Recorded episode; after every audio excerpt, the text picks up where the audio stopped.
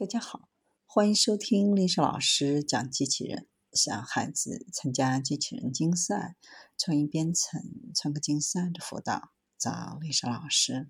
欢迎添加微信号幺三五三五九二零六八，或搜索钉钉群三五三二八四三。今天历史老师给大家分享的是机器人科学家高效研发新药。东京工业大学物质理工学院的研究室负责新材料研发的机器人科学家正在辛勤工作。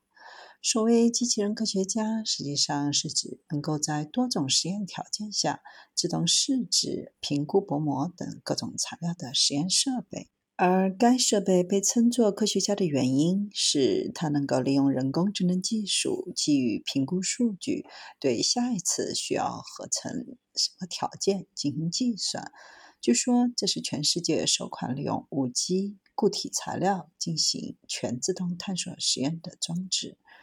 研究人员使用该设备成功确定合成条件，将用于电子元器件的二氧化钛材料的电阻降至最低，而耗费的时间仅相当于人类手动实验的十分之一。研发工作数字化转型的本质，就是以信息技术作为研究手段的一种创新。原本依靠研究者的经验和直觉来发现新材料和候选新药的工作，都将由人工智能完成。他们利用最新的数据科学探究复杂的研究对象，科学的样貌将因数字化而改变。首次由人工智能发现的候选药剂开展的临床实验也已在日本展开。用于治疗强迫症的化合物 DSP 杠1181，就是由日本住友制药和人工智能药物研发企业埃克塞恩西亚公司合作研发。对人工智能技术加以利用，使药物的研发周期由通常的四年半缩短至一年。在药物研发领域，研发人员已经开始使用自然语言处理技术读取学术论文，寻找候选物质。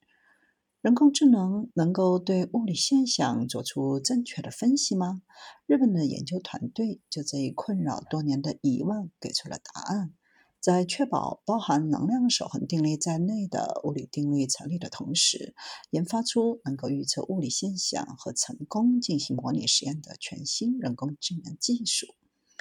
据说，这种技术能够基于观测数据对波的传播、结晶的形成、材料的皲裂等物理现象做出正确分析。在自然环境和生态系统研究领域，数字化进程也起到助推的作用。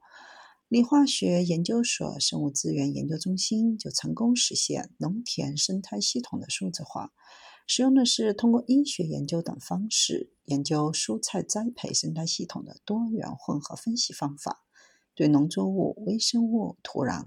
等各个要素的复杂关联进行网状分析。以往人们都是基于经验来形成农业理论的，但现在开辟了一条以工业思维推进农业生产的道路。